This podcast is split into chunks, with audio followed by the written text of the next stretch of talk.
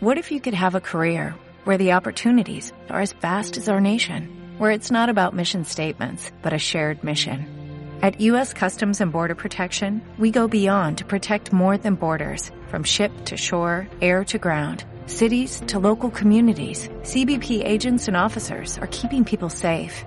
Join U.S. Customs and Border Protection and go beyond for something far greater than yourself. Learn more at cbp.gov/careers.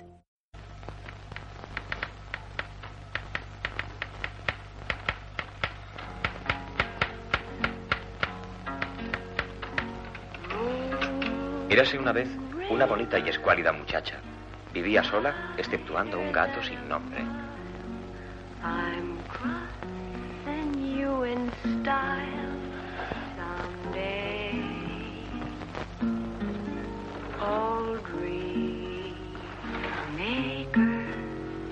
You heartbreaker, wherever you're going, I'm going your way to drifters off to see the world. There's such a lot of world to see. We're after the same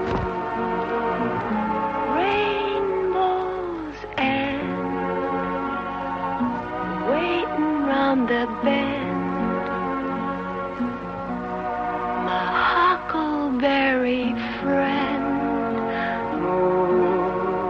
River,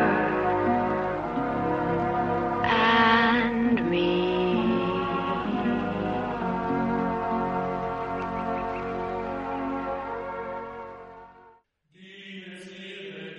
Bienvenidos, hermanos y hermanas, a este Requiem.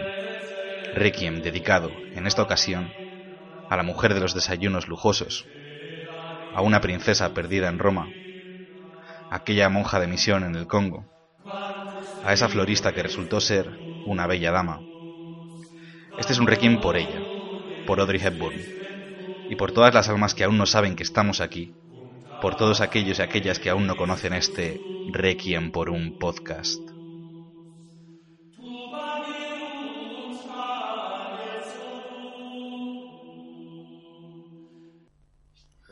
Hola, hola, hola, feligreses, ya estamos aquí en otro episodio de vuestro programa favorito. Hola, hola. Aquí estoy con Martín, que nos hemos vuelto a quedar mano a mano. eh, Eh, Es que, es que no nos dura nada el resto, ¿eh? O sea, en plan, porque somos muy exigentes. Bueno, quedamos los auténticos Claro, y los que importantes. Estos no pasan, no pasan los exámenes, nos pasan la prueba. Y nada, en este nuevo Requiem que, que deseamos que estéis acompañándonos y escuchándolo, vamos a pasarnos un poco por el forro nuestra filosofía, eh, no del todo. Pero realmente, ¿qué filosofía es la nuestra? Es que no tenemos, ¿no? Como crudo que es este programa, pues eso, hacemos lo que queremos, ¿no? Así sí, que... hacemos una peli muy cruda. muy cruda.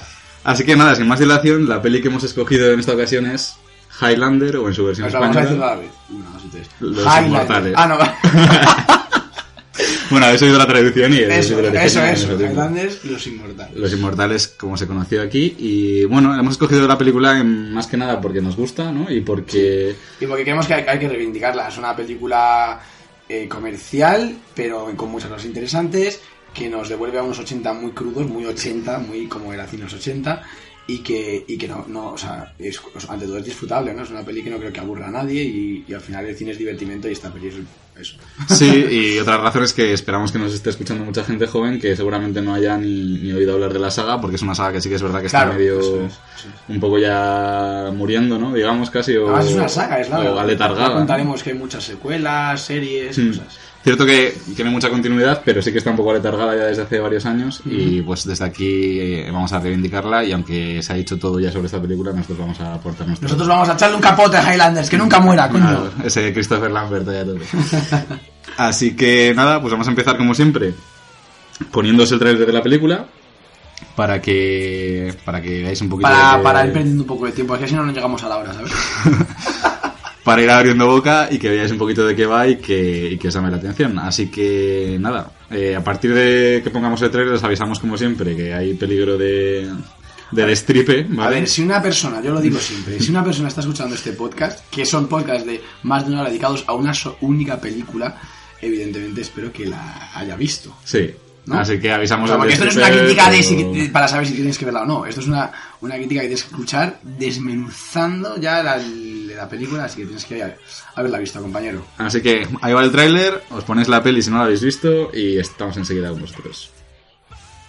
Una película que nos dejó hipnotizados con sus imágenes.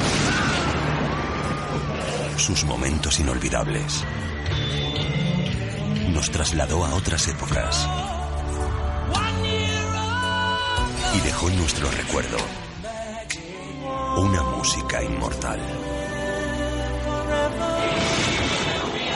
Una película que sin duda Solo puede quedar uno. forma ya parte de nuestras vidas. Los Inmortales, en Supercine TNT. Hola feligreses, aquí Manu desde la sala de edición de este Requiem por un podcast, desde un tiempo y un espacio alternativos. Simplemente comentaros que hemos puesto esta promoción de TNT porque no hemos podido acceder al tráiler original, no sabemos dónde andará. Así que nada, como amantes de lo crudo, de lo poco hecho, de lo casi sin cocinar, os ponemos esta promo para, para sustituirlo y os dejamos con un trocito de un temazo como es Princess of the Universe para compensar. Y recordad que solo puede quedar uno.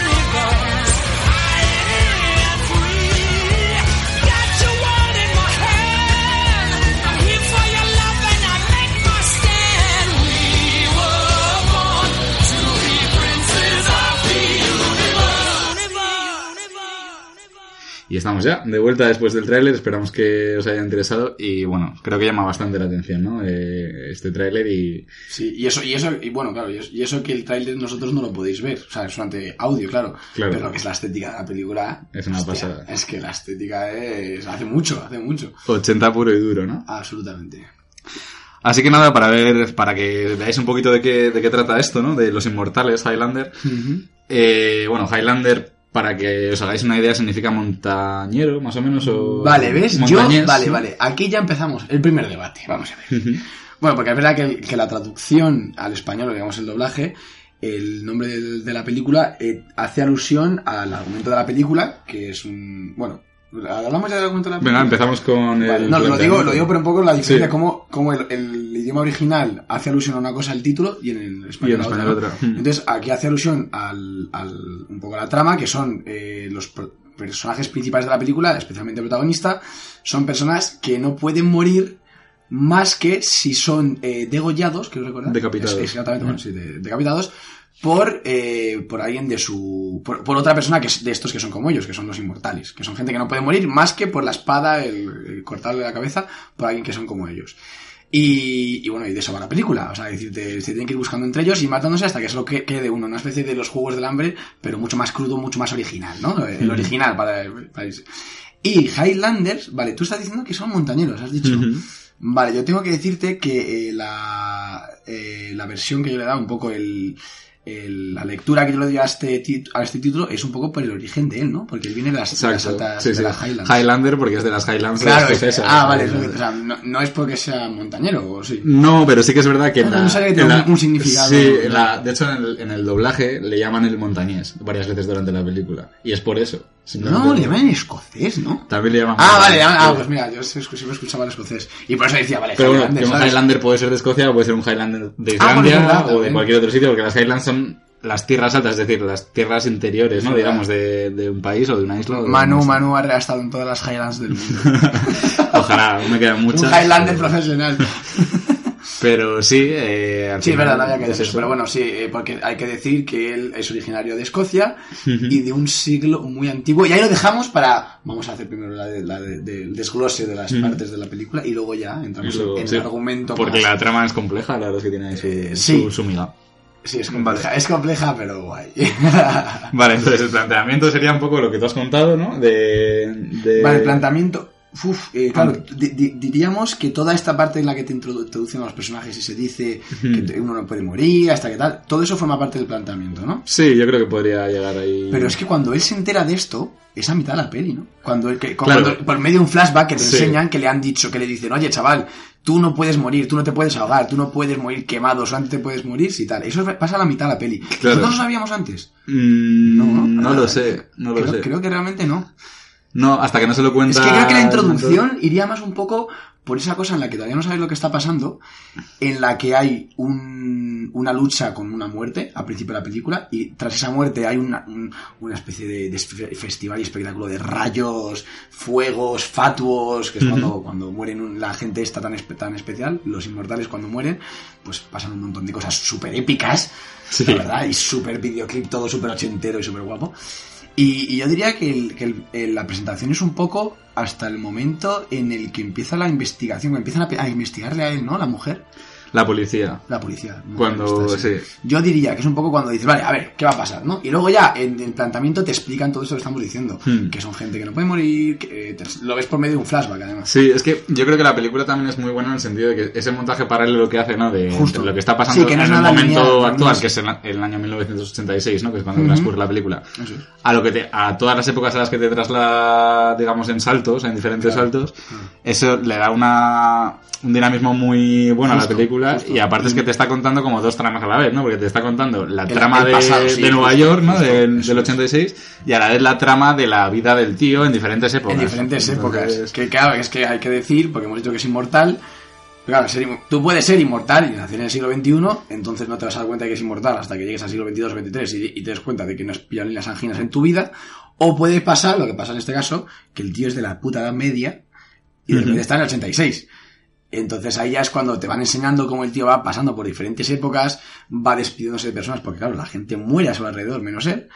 Y, y bueno, y luego, luego también llega, eh, llega a la actualidad en la que te presenta que es un tío, vamos a dar ya más datos, él trabaja en antigüedades. Es un anticuario. Sí. Claro, como él mismo es la, es la cosa más antigua de toda la tienda, pues se dedica a coleccionar a lo largo de la historia cosas. Y tiene una secretaria que es un personaje muy interesante, me parece muy curioso, porque no te dejan nada claro qué son entre ellos. Ujú. Tienen un cariño muy especial, pero... O sea, parecen amantes, pero no lo son. Dan la sensación como de que un- en un momento lo fueron, pero él decidió cortar pronto para que nos...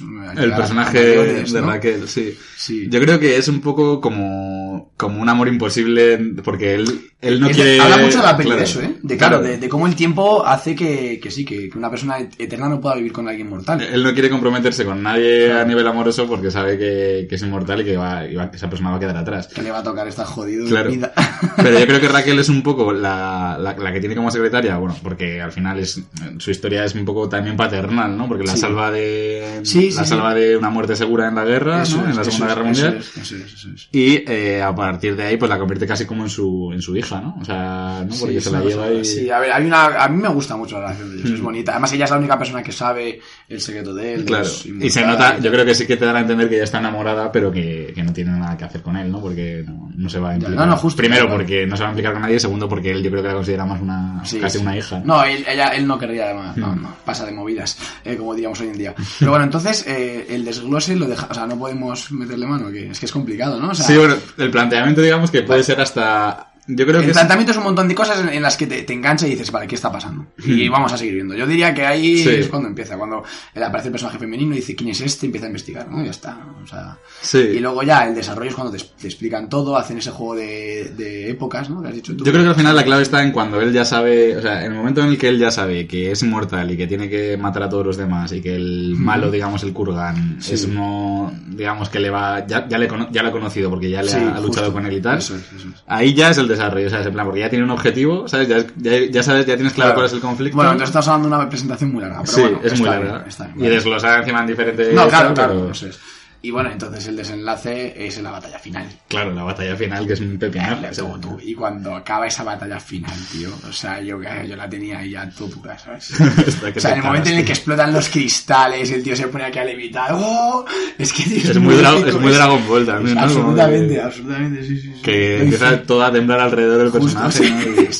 Y, luego otra cosa que Eso me en el cuenta, 86, ¿eh? O sea, lo hablaremos de- más tarde, pero por ejemplo yo creo que hay escena, esa escena así como al contraluz que está rodada mientras lucha y tal, me recordó mucho a Kill Bill también aquella... sí, es verdad, la, sí, batalla. el fondo rojo. Que no sé si eh, ambas beben de otra cosa, pero o, o es esto Sí. lo que inspiró a Kill Bill para sí, hacerlo. ¿no? Kill Bill Pero- está inspirado, sí, yo creo que esa escena está inspirada en, en algo asiático de Kill Bill. Tampoco sé si tiene algo que ver.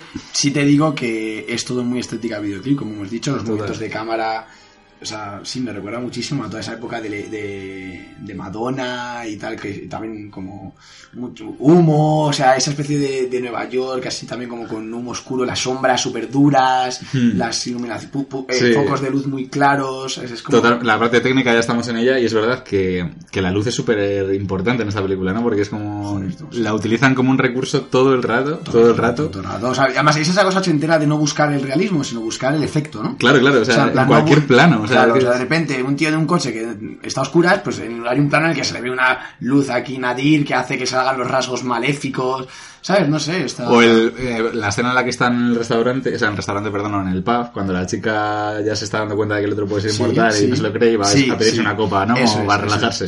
Y él está detrás y de repente es un plano general del pub y hay como una luz que envuelve todo el pub, pero en plan como un halo, ¿sabes? Ahí que dices, pero tío, o sea, súper exagerado y totalmente irreal, Dale, pero coño, que mola un Claro, montón, ¿sabes? O sea, realmente le da una, una belleza a los planos que, que no tendría si no, si no fuera tan artificial, vamos. Y creo que sí, que la luz es súper súper importante y que no se cortan un pelo. O sea, que, se- que la utilizan para todo y, Sí, y de mil formas, contra luces, lo que tú dices. Justo, justo. Luces Y- directamente. Y, lentes, y las lentes también. A la te lente. meten una- un, un- un angular, te deforma la cara de un tío con un súper detalle, con un angular, eh, eh, te los planos aberrantes, así como muy sanos, sé, tío, está... Sí, sí, sí. Y luego otro- Sin dejar de ser súper comercial, además. O sea, en plan, es una película que tiene muchas lecturas. Se puede ver desde el punto de vista estético, artístico, hasta el punto de vista disfrutable, blockbuster y, y efectos especiales. Y esperar que está Manu leyendo sus notas. no, estaba buscando el nombre del director que no me acordaba. ah, sí, es verdad que lo hemos dicho antes, que era un... Porque es un tío que se llama Mulcahy, que eh, viene del mundo del videoclip. Vale, ahí está. Por lo que tú estás comentando, está. que se nota un montón, que es muy, video- muy estilo videoclip. Recordemos que estamos en los 80, el boom de MTV, el boom de los videoclips, todo eso se funde. Entonces todos esos recursos, pues está claro de dónde, de dónde vienen, ¿no? El tío no, no lo esconde para nada y, y, bueno, es que encima, bueno, luego hablaremos de la parte sonora de la película, que es espectacular, pero también eh, juega mucho con ese ritmo de la música, en, la, en, la, en el ritmo de- del montaje, ¿no? Y eso Sí, sí, está sí. muy bien. Sí, todo justo. Es muy, es muy musical, claro, es verdad. No, En eso no había caído, mira, mano. Y luego tiene los movimientos de cámara, que el tío mm, realmente es curioso, porque esto sí que es una curiosidad in- interesante, y es que el creador del Steadicam participó Que se en... dice que es el de- en- se dice que es en el resplandor. En el resplandor, sí, pues el tío que ideó el. Eh, pues la Steadicam, lo que conocemos hoy en día como Steadicam, sí, sí. sí. eh, participó en el rodaje de esta película también. Y por ejemplo, en el plano, en el primer plano de la película, en el que se ve como una especie de lucha libre rollo WWE. Ah, coño, es verdad, es verdad. Sí. Es verdad que, sí, que no puede morir. Pues ahí empieza la película y, y es un plano que sobrevuela todo el escenario, digamos, todo lo, Sí. lo que es el Madison Square Square Garden. Sí. Y ese plano lo hicieron con un sistema de, de cables que ideó el tío este. O sea, que lo hicieron para la película. Hostia, pero eso, eso se parece más a lo que luego han hecho en los estadios de fútbol. Claro, O sea, el tema que- de las cámaras. la Spider digitales, Cam, esta que Justo eso es, que ahora Pues- son drones. drones Pues como una, hizo como eso, pero como para una cámara de cine y, en el lo, 86, y lo improvisó, ¿sabes? Entonces, eh, Ah, ese pibe es amo. El puto amo. Y realmente el resultado es un poco cutre, porque, o sea, un poco cutre para lo que Tú, vemos hoy a verlo ahora que lo dices. Sí. O sea, el resultado está bien, pero claro, no es lo que se puede hacer hoy en día. Pero coño, que para la- los medios que había y todo No, lo que no, tiene, joder. todos los movimientos de cámara que tiene esta película, o sea, muchos dices, ¿cómo coño lo han hecho? No, O sea, sí, sí, hay sí. planos rodados en No, y helicóptero. luego, y luego el montaje. O sea, eh, está muy cuidado, tío. O sea, me he dado cuenta las secuencias de montaje. O sea, cómo, cómo además, lo que dices tú, a la hora de unir eh, diferentes épocas, de repente te hacen un, un- una grúa que se sale del agua y de repente el agua estás en el siglo XVI y cuando sales del agua ya estás en el siglo XX. Ya sé cuál dices. ¿Sabes? Hay Bueno, un- es que hay un- de ese, pues Hay al revés. eh, viaja al pasado, pero bueno. Es, es que está en la está en el presente en el 86, bueno, en el presente de la película Sí. y, es- y tiene una pecera en Eso es, justo. y de repente el, Y agua de la, cámara pecera sube por la pecera y, y, se sale convierte, de un y se lago que en está... un lago. sí, y son, esos recursos que son una pasada. O sea, hay un que- montón de esos, Sí, sí, hay ¿no? unos cuantos. Y aparte de creativos, que son tan bien hechos, están bien ejecutados. Eso demuestra que la creatividad puede con la técnica muchas veces, ¿no? Porque eso- ese tipo de recursos hoy en día se echan de menos. Muchas veces. Sí, sí, es verdad. A ver, también es verdad que a lo mejor vemos todo esto un poco con, con la cosa de estar hablando de una obra de culto, ¿no? O sea, es verdad que, no, que es difícil juzgar la actualidad porque no sabemos cómo, Sí. cómo van a, a- a envejecer las cosas, ¿no? Claro. Entonces, a lo mejor hay cosas que hoy en día nos parecen nimiedades y dentro de unos años es como de, mira, aquí crearon, crearon un estilo. Pero es verdad que ahora, al menos, eh, lo que está claro es que viéndolo con, con perspectiva, esta película es una película de culto y, y por, por razones bastante evidentes. Además, eso, el saber aunar el, el blockbuster y el para todos los públicos, bueno, quiero decirte que, que- que es muy accesible a todo el mundo, ¿no? No hace falta ser eh, un gafapasta ni haber visto todo el cine de la Nouvelle Vague para poder disfrutar esto, ¿no? Sí, totalmente. Además, mezcla. Para mi gusto es una peli bastante difícil de catalogar, porque, bueno, sí, puedes hablar de que es un thriller fantástico, ¿no? De alguna manera. Sí. Pero sí que es verdad que mezcla géneros, porque luego tiene toques de comedia de vez en cuando. Es que están como. Es que, mano, estás haciendo un desglose del cine de los 80 tal cual. O sea, es una mezcla de todo, justo. Mezcla de géneros, mezcla de épocas, mezcla de estéticas. Eh, de- de- aquí también te meten eso, de repente un tío en traje con un mandoble por, por, por Nueva York de los, del 86. O sea, es que es una cosa súper rara, tío. Y luego te meten en algunos diálogos que, que parecen risibles, o sea, parecen hasta, hasta, hasta cutres. O sea, cuando te hablan en plan de. O sea, no sé, a mí me hace mucha gracia. Cuando repente ve una, ve una espada y dice, ah, esta es una espada toledana. Esta eh, cuesta no sé cuántos millones. Es como de. Y la están cogiendo ahí una bolsa cutre de, de Mercadona, parece. O sea, es una cosa como. No sé, o sea, ese tipo de cosas que ahora mismo lo ves y dices, joder, qué, qué- qué esencia, ¿no? Ya te digo, esa, O sea, no sé si es bueno o en plan de esta espada más la espada que es como un poco, un poco, no sé, muy normal, muy, de, de boda, parece, típica espada con la que cortas la tarta en, la- en la- en tu, en- tu comunión. Sí, sí, y la tía, es uh. to- toledana, cuesta, ¿sabes cuánto cuesta? Es La de hace una pregunta, ¿pero tú sabes cuánto cuesta? En plan de co- Pero, coño, eres una profesional, investigadora, ¿no? Tendrías que estar aquí hablando de lo que te cuesta una espada. No sé, son cosas raras. Sí, no, pues los 80 eran así, lo que hablábamos antes un poco fuera de micro, que era un mundo muy libre, ¿no? O sea, al final que no, no había ningún miedo ni ningún reparo en meter X o Y o Z. O sea, al final todo cabía y al final, como espectador también, se asumía que todo valía. asumía, ¿no? Entonces- Y esto me lleva a otra cosa que te han dicho fuera de micro y que quería decir. Y es que me encanta esta peli. A ver, estamos haciendo un podcast, eh, o sea, pura esencia cruda. Esto es pura improvisación. Lo digo porque ahora mismo no estamos siguiendo ningún guion ni quiero que sea evidente. Pero, quería decir que me encanta que en esta película nunca se explique, no se haga ningún tipo de hincapié ni se le dé ninguna importancia a explicar por qué hay gente en el mundo que no muere y otra gente que sí quiénes son esos, por qué son esos y no otros, por qué unos saben que existen los demás y cómo se encuentran entre ellos. Todas esas cosas nunca se explican. Simplemente tú te tienes que tragar mm, como buenamente puedas, que eso pasa así, que, que esa gente, pues igual es como tú y como yo, que ha nacido del cuerpo de una señora mortal, pero de repente cuando se, se dan cuenta, pues, pues no se mueren. Pasan los años y entran a sus, a sus padres, a sus hijos, a sus nietos, y ya está. Y eso, y eso no se explica nunca, y es muy ochentero el hecho de decir, mira, esto es lo que es, disfrútalo, porque no, no hace falta que haya un porqué. Sí, es como, mira, te estoy vendiendo, te estoy vendiendo esto. mm, Y tanto el protagonista como tú te lo vas a tener que comer sin más. O sea, es en plan, es como te estoy vendiendo un mantra que es así y punto, ¿no? Y Sí, sí. si no lo asumes no vas a disfrutar la película. Quiere decir, al final es eso, o sea, es parte de la película y ya está. O sea, es... ahí, o sea, te, te comentan en cinco frases lo que es y ya está, ¿sabes? Y hay una... que- y lo que tú dices, te puedes preguntar por qué, de dónde sale todo y tal, pero no Pero tiene... no se explica. Claro, No es esa cosa de ahora de querer dejarlo todo en plan. A ver, coño, estás viendo, estás viendo cine. O sea, no hace falta que sea real. No trates de buscar que sea real porque no lo es, es cine. ¿no? Y es verdad, y así se disfruta más. O sea, al final es, es lo bueno que tenía también esa época o ese tipo de, de cine. Eso es. Em, yo em, tenía que decir una cosa. Me lo he puesto como el punto número uno a la hora de hablar de cosas importantes que decir. A ver, sorpréndeme. Y es que yo he estado en el castillo en, la que, en el que él lucha por primera vez eh, en la película. No me digas. Ese castillo eh, es una especie no sé si es un poblado. ¿Pero en el de su clan? No es en el clan, cuando está saliendo en Vale, el sí. caballo que empieza a decir todo, que, que vete todo el mundo, esa es otra. Todo el mundo le quiere y de repente, porque sobreviva a la batalla, todo el mundo le odia. Le tratan como, un, como si estuviera poseído. Sí, es, es muy, Claro. es muy brujería, habla muy bien de Claro. esa época en la que. Pero no sé, me parece bastante desfácil. O sea, porque al final su mujer está llorando su muerte y cuando resulta que no ha muerto, en vez de decir, Joder. bien, en plan bien, has eso- vuelto. Eso es lo más heavy lo de su mujer, que cómo se puede ser tan... Uno de su mujer y todo el mundo queriendo matarle, matarle. Tiene que salvar Joder. uno, es muy desfácil. Además que se la ve como súper enamorada al Sí, principio, justo, en plan de justo, cuidado justo. mío, mi campeón, no sé qué. Eso tal". es, eso es. Y luego, en lo que tú dices, en una cerrar de ojos, eh, le quieren matar a toda costa, o sea, y porque le salva un primo Ay, los ahí. 80, ¿cómo eran los 80? Ya, ves, y porque le salva a uno y al final, que no sé ni cómo, ¿sabes? No, que le justo, dice, lárgate. está hombre". random, además, como de, no era ni su mejor amiga, en plan de, tú, toma, sal. Dice, "Sal- si puedes Se correr, corre ya. Y creo que se va y bueno, en fin. Eh, no, pues eso, volviendo a, a esto. La escena en la que tú dices en la que está Que has visto castillo. diciendo, diciendo, eh, cuida a mi campeón, tal, que es como un castillo con un, Mm, con sí, un sí, sí. puente. Sí, lo tengo en la cabeza. Estuve en Escocia. Eso está- está en Escocia y yo cuando lo vi dije, y una polla, tú. Qué guapo. Yo he estado ahí. Qué Ostras. bueno. Bueno, son típicas esas cosas que de repente estás viendo una peli o cuando te aparece un actor que no sabías que estaba, eh, en plan, un actor que conoces ahora y te sale una peli de los 80. Y una polla.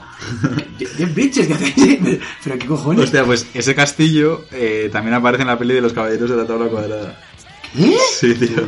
O sea, esa la vi. Claro, yo la vi antes de ir a Escocia, tengo que volver a verla. Claro. ¿En serio? ¿En En qué serio. escena? ¿Te acuerdas de...? Cuando están llegando al final, a lo mejor ya. Pues no me acuerdo en qué escena, porque lo he leído hoy. O sea, o sea, no es que lo haya recordado. Ah, sino que lo has leído. Lo he leído. Pues ese castillo, yo te digo que, o sea, es, que yo tal cual, algunas fotos tengo que tener por ahí, de que me acuerdo que además eh, paramos ahí, yo tenía mucha hambre, mi madre fue al baño, sí, sí. Seguro que os interesa un montón esto, podcastes, mi madre me encanta ir al baño en los viajes. Esperemos que tu madre no nos esté escuchando. Hola mamá. No, pues sí, sí, me acuerdo de ese... No, Pues- curioso, ¿no? Cuando lo ves dices, hostia, qué guay. qué pasada, sí, ¿no? Y, Un puntito más. y es verdad que esa parte, bueno, que ese principio totalmente la película, como curiosidad también he leído esta mañana que, claro, todos los extras que cogieron para, para lo que es la batalla y todos los escoceses que aparecen allí, cogieron a chavales que eran estudiantes de aquella época y tenían una selección en el casting, pues la gente que tenía el pelo largo, ¿no? Que podía, parecer más así, más... de Sí, más vikingo, escocés, así del norte. Y, y que debieron ir y claro, eh, se engancharon una gordísima con whisky que les dieron ahí en su producción. Y al día siguiente, el, el- porque eran escoceses de verdad, claro, pero que el, el director pensaba que no se iba a levantar ni uno de la coborza que se habían pillado el día anterior. Y resulta que se levantaron todos como rosas, ¿sabes? Que se habían... bueno, o sea, que, Bueno, que la resaca para los escoceses no, no existe. que por defecto están borrachos, ¿sabes? Así que... Que como curiosidad, pues- Buenas curiosidades que nos trae nuestro amigo Manu. Pues no, yo quería, yo quería seguir indagando en esta gran... O sea, realmente si es una película, una joyita que, que creo que hay que rescatar. Eh, a lo mejor no es la gran película de la historia, pero es muy disfrutable y, y eso ya habla mucho de una época en la que... De una época que ha dado muchísimo a nuestra cultura, y- bueno, a nuestro cine y, y a nivel cultural y de estética y todo, ¿no? Y, y también quería decir... eh, bueno, ya hemos hablado un poco de esa, ese mix de géneros, de estéticas, que hay mucho thriller también, a pesar de ser cómico, hay momentos incluso de terror, un poco tal. No, pero eh, me- me así profundizando un poco más, hablando del mensaje de la película, que también lo tiene, como todas las grandes películas, eh, me hace mucha gracia el concepto muy original y, y muy que queda muy patente en la película, que es el que el personaje no le tiene miedo a la muerte porque es inmortal, sino que tiene miedo a vivir. Y más de una vez lo dicen, Eso no lo sé si dice literal. al final de la película, sí. Pues lo dice... Ah, pues mira, a lo mejor. bueno, yo creo que lo apunté antes de que lo dijeran, ¿eh? no, no se lo he copiado. Pero es verdad que es muy interesante cómo la inmortalidad te da miedo a, a vivir para no llegar a aferrarte a cosas, ¿no? O sea, que te supongo que si todo el mundo fuera inmortal y todo fuera inmortal, pues te daba igual, ¿no? Porque todo va a seguir igual. Pero si tú eres el único inmortal, ojo, ¿eh? Hmm. Con, con el cariño que te coges a las cosas, con lo que haces, porque al final te va a perseguir toda tu vida, tío. Es una temática muy interesante que yo creo que está... Sí, te sabes que dice que está como, como oculto en una película de, de, de espadazos y de rayos. eh, Sí, de acción.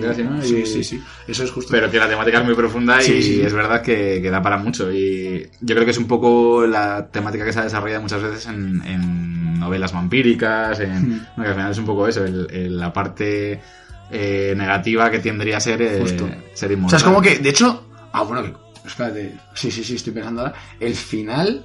O sea, que al final como que el premio El premio es ser es mortal. es ser normal, claro. Es ser mortal y acceder a. De, de alguna forma te explican como que accede al conocimiento universal o algo así. Es como que tiene. Sí. Pero bueno, que es lo que quiere ser Sí. normal. O sea, al final. de hecho, es por lo que puede triunfar su amor. O sea, Hmm. después de esto, claro, ya dices que soy normal, pues me voy a follar. Sí. Porque así nos morimos juntos de- del placer. Se queda ya, no se, la- ya no se muere ella y me quedo yo aquí a pajas. Se queda con la policía. claro, de la policía también, cuando se enamoran, digamos que yo creo que era un poco la única salida para que los personajes acabaran bien, porque cuando ella le descubre, es en plan, una de dos, o, Sí, la- o se enamoran y le toma importancia No, para él, o si no la tiene que matar, o sea, evidentemente, Justo, no puede- nadie puede conocer su secreto. Chun, chun, chun. Bueno, le descubre a él a ella, ella a él y él a ella, en esa escena en la que le da un libro que lo abre. dice, La, y- la primera. Claro, claro, eso, qué Es que la es- gente, que- es que la gente que tiene más de 400 años son muy listos, ¿sabes? Sí. Han vivido Además, bastante. Eso lo quería comentar yo también porque lo tenía, lo tenía en mente decirlo y es verdad que el tío, al tener tanta antigüedad y tanta experiencia, digamos que te da varias veces el, eh, la impresión en la película como que intimida a la gente y a, y a la- Claro. y a las- incluso a los animales en alguna ocasión, creo, que es que tiene como una mirada que cuando el tío de repente la lanza, el- el- la persona que le está viendo como que se achanta. O sea, pasa con, en el interrogatorio de policía, Sí, pasa sí, que sí, le- está- se le estaba queda pensando ahora mientras que tú hablabas, estaba pensando en, el- en momentos. Eh, de- y hay un par de momentos más, y ya no recuerdo cuáles son, pero sí que es como que tiene un poder especial ahí solamente con mirar a la gente. Ya, Pero, y tú, y tú supones que es porque es mayor. O sea, no porque tenga, porque sea. Bueno, sí, verdad, porque si, si fuera algo más te lo dirían. Te dirían en plan de esta raza, estos seres inmortales que también atacan que con la mirada. la mirada ven que tiene un montón que- de conocimiento y un montón de tal, puto, que es te dan mil puto vueltas. Matusalén, tío, joder, puta Matusalén y encima no está arrugado. Que te da mil vueltas, que no puedes hacer esa que... Sí, sí, es verdad, es verdad. No, pero y es que es algo que es así, o sea, tú, tú piénsalo. O sea, si yo ya me siento en plan mucho más guay que alguien de 20 años porque tengo 7 años más que, que él y he visto más cine y sé más cosas y he viajado más, he vivido más, tú imagínate si vienes del siglo XIV, creo que ¿no? Más o Sí. menos, Edad Media o siglo XV. Además con una memoria privilegiada, porque el tío cada vez que habla- es verdad, tú, es Ah, verdad. no, eso fue en el año acuerda. 1900... y es como, bueno, y esto ya nos, nos la pasó, porque hablando de memorias privilegiadas, privilegiadas y de putos amos históricos inmortales, tenemos que hablar de Sean Connery. Por supuesto. Ah, que, ah, que Sean Connery es el que le dice, mira chaval, eh, esto es lo que te pasa, esto es lo que tienes que hacer y esto es lo que tiene, como, como tienes que vencerme a mí para ganar a todo el mundo. Digamos que Sean Connery es como el mentor, ¿no? De- del protagonista. Eso, de eso, que es, eso que es algo también muy de los 80, del profesor Miyagi, esa, plan- cosa de tener a un, a un mentor, una secuencia de montaje con música de fondo en la que se ve cómo va creciendo, entrenando, eso es muy de, lo crea Rocky, pero es muy ochentero. Totalmente. Y, O sea- y es bastante ridículo, a- bueno, al menos para a mí me lo pareció en esto, a estas alturas ya ver el traje, por ejemplo, que lleva Sean Connery cuando aparece, que además aparece una forma bastante graciosa. ves, o sea, es que eh, eh, a eso me refiero cuando hablo de cosas cutres. En plan, no, no, y yo estuve con una china y su padre me hizo una espada. O sea, en plan, son cosas. Hostia, tío, que dices, está cogido con pinzas esto, tío. O sea, todo está cogido. Y, y con todos los, los trajes como de disfraz, de, chi- de, de, de, almacén. O sea, es que sale, ¿sabes? está como el MacLeod, que es el protagonista, con su mujer de aquella época, ¿no? Que están todavía como en la Edad Media y tal. Ujú. Se supone que unos años después de, Sí, sí, de que sí. desterraran. y de repente ah, están así como en, el, en la hierba enrollándose y aparece el Connery con su caballo y les pasa por encima de un salto. y les dice, hola, soy no sé quién, tal. Y, y lleva un traje como hecho con plumas de faisán, tío. y dice, soy español, porque sirvo a Carlos I. Claro, sí, sí, justo, pues los españoles más vestimos así. Es lo que dices, es como un discurso que Sí. lo ves y te partes el Que culo, te digo que pero que al final te lo tragas, o sea, es que te lo, lo acabas asumiendo que es así y punto, o sea, no te preguntas por qué ni... Es eso, o sea, es, vale, es así, vale, es una que, risa así. o sea, son cosas que tú ves y dices, tío, esto era en serio, en plan... Claro que dices, pero estaban haciéndolo una, una parodia del cine de la época, o sea, es que sí, sí, sí, no, es así, es así. Totalmente. Y bueno, lo que tú dices de cuando están entrando mola mucho los planos esos que están como en una roca, ¿no? Ahí en medio Sí, de justo. tal. Que eso yo creo que está rodado con un helicóptero o algo así, porque... No, no, no, sí, sí, es igual, dices que están ahí en, Que en medio de un... La hostia. Sí, un planaco, vamos. Yo creo que es el primer plano que se te viene a la cabeza cuando piensas en, en Highlander, ¿no? O sea, de... A ver, eh, a ver, yo me imagino... Es que, no sé por qué, el cartel puede que sea, que sea con una espada. No, el cartel... Es que me estoy confundiendo, estoy haciendo un mix entre, entre Conan, que, es el que sale con la espada para arriba, Sí, ¿no? ese es Conan. Entre Tron, que también es un, es un tío cogiendo un disco con una luz, y, y como sale Highlander. El cartel de esta película es curioso porque además es de estos carteles que se hacían en aquella época que están están pintados, o sea, realmente es como es una pintura, pequeña sí, sí, obra de arte. Eh, pues no, no le, Y es lo como, habré que sa- visto, pero ahora mismo no le pongo... es como que sale el Kurgan, que el Kurgan es el malo de la película, que to- todavía no hemos hablado de él, pero sale el Kurgan, sale él como, a- como así como rollo, pues como cuando está absorbiendo el poder de, de otro, creo. Y es curioso cómo está, cómo vamos, está a, hecho. vamos a verlo. Yo mientras tanto te hago una pregunta, Manu, que te voy a meter en una, en, en una tolladera. A ¿Por, ver. ¿Por qué Connery se pone a entrenar a este señor? O sea, tampoco se explica. O sea, No. No hay ninguna razón para que alguien que te puede matar y que va a acabar matándote, tú le entrenes, ¿no? Claro, Porque realmente es el único que, o sea, solamente puede morir por gente como él, que son los inmortales. Entonces, ¿para qué le empieza a entrenar? Porque se empeña tanto, o sea, no hay ninguna razón, no es que su padre sea su amigo. Mm, No, yo creo que es te dan a entender un poco, que no te lo explican e- efectivamente, pero te dan a entender un poco que es porque Sean Connery intuye que es el único que puede parar al Kurgan. ¿No? O sea, porque... Ah, el- esa es la peli. Ah, mira, por eso, por eso me imagino la- la- el mandoble, porque está ahí la. la- Está la espada del Kurgan, ¿no? Vale, sí, del sí, que se parece, sí, sí, se parece un poco a lo que tenía en mi mente. Joder, qué ochentero está. Total, ¿eh? O sea, es como Mad Max, tío. La tipografía. Bueno, de hecho, la estética es muy. O sea, decirte, hay mucho de Mad Max en, en cuanto a la ropa, un poco la, la estética del malo y demás. Hmm. Es bastante. Sí, y, y bueno, no sé si tendrías alguna otra pregunta, pero de la parte técnica se nos ha quedado pendiente la, el tema de la música. Que ah, cuéntame, cuéntame, que tú tenías cosas que decir. ¿no? Sí, bueno, o sea, es algo ya de sobra conocido por la mayoría de la gente, ¿no? Porque es, la banda sonora la hizo ni más ni menos que, que Queen, y además ahora... Sí, es verdad, muy es verdad, moda es Queen verdad. Por el tema de la película. Ah, coño, la canción de la canción de Immortal, ¿cómo se llama? No? Eh, I, live, I, I- I will, que la canción decía I want justo to live eso. forever. I will, I will live. Ah, sí, ah. Oh, who- who wants to live forever. Es. Na, na, na, na. sí, es verdad, es Es el verdad. micro, ¿eh? no es que Martín... Aquí se ha escuchado como Los Ángeles, ¿vale? Eh, sí, no, resulta que es que cuando, que cuando fueron a encargar la banda sonora eh, pensaron en varios grupos de la época que estaban de moda y entre ellos eh, creo que estaba Bowie, Duran Duran Joder.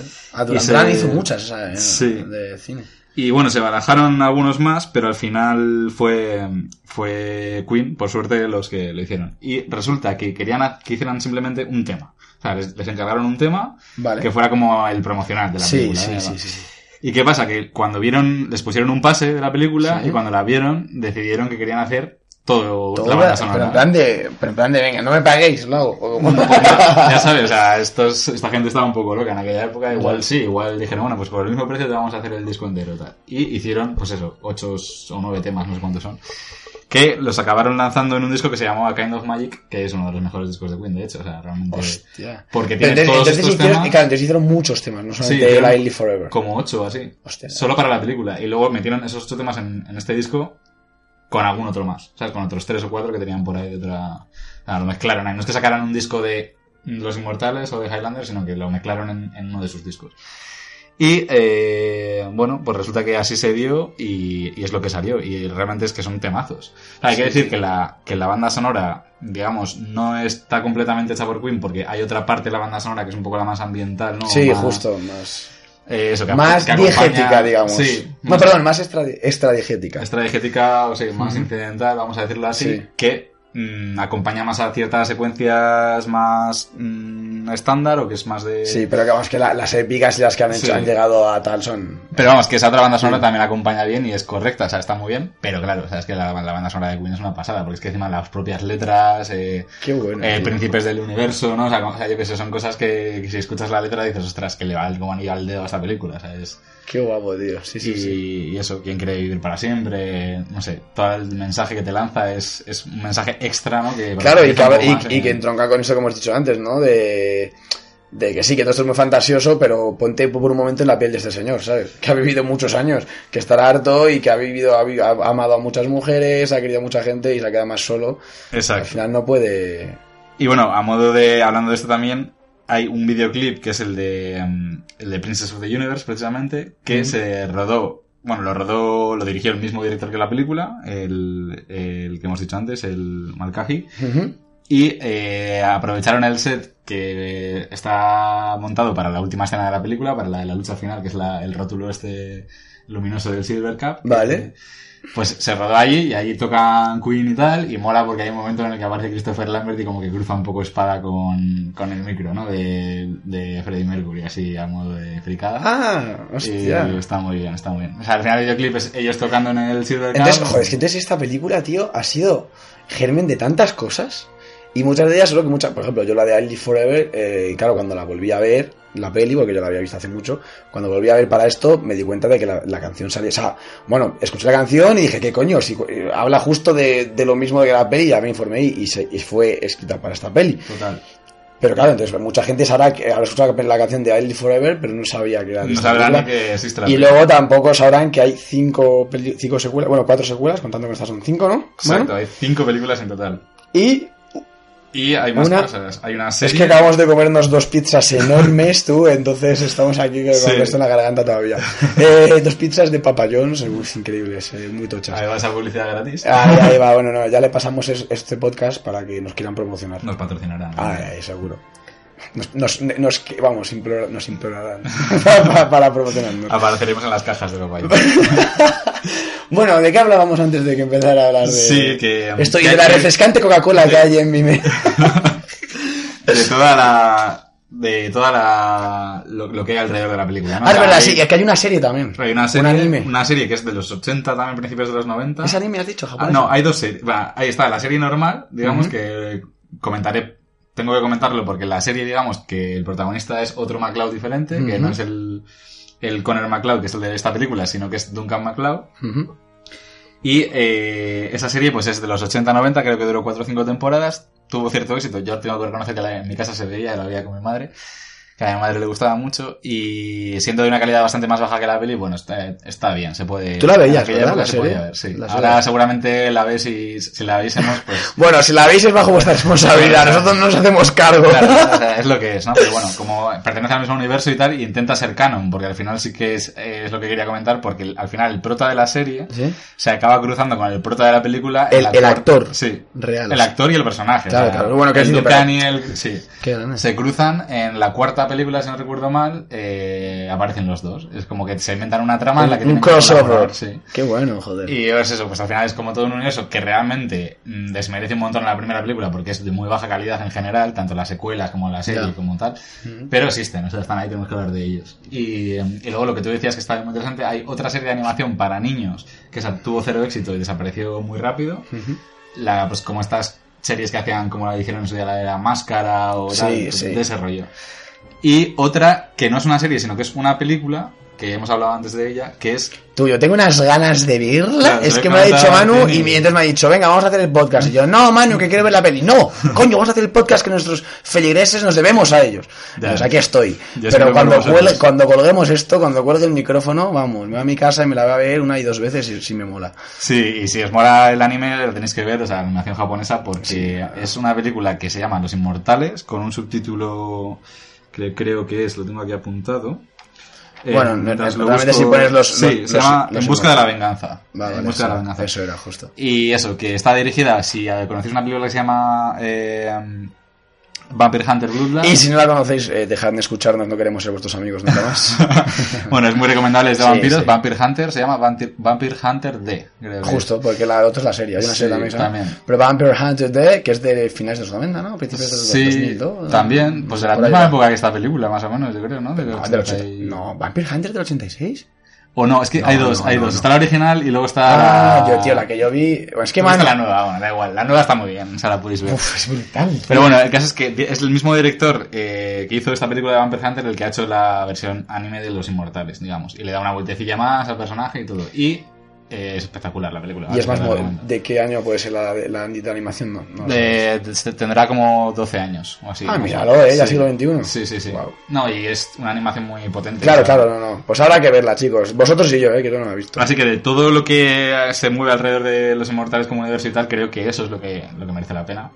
¿Vale? Sí o sí. Lo demás, pues lo podéis ver si os crea curiosidad o, si- o si queréis echaros una Manu, risa. Manu se ha visto todas las secuelas, Sí. todas. Yo me he visto todas y tengo que reconocer que a veces te deprimes y a veces te echas unas risas también.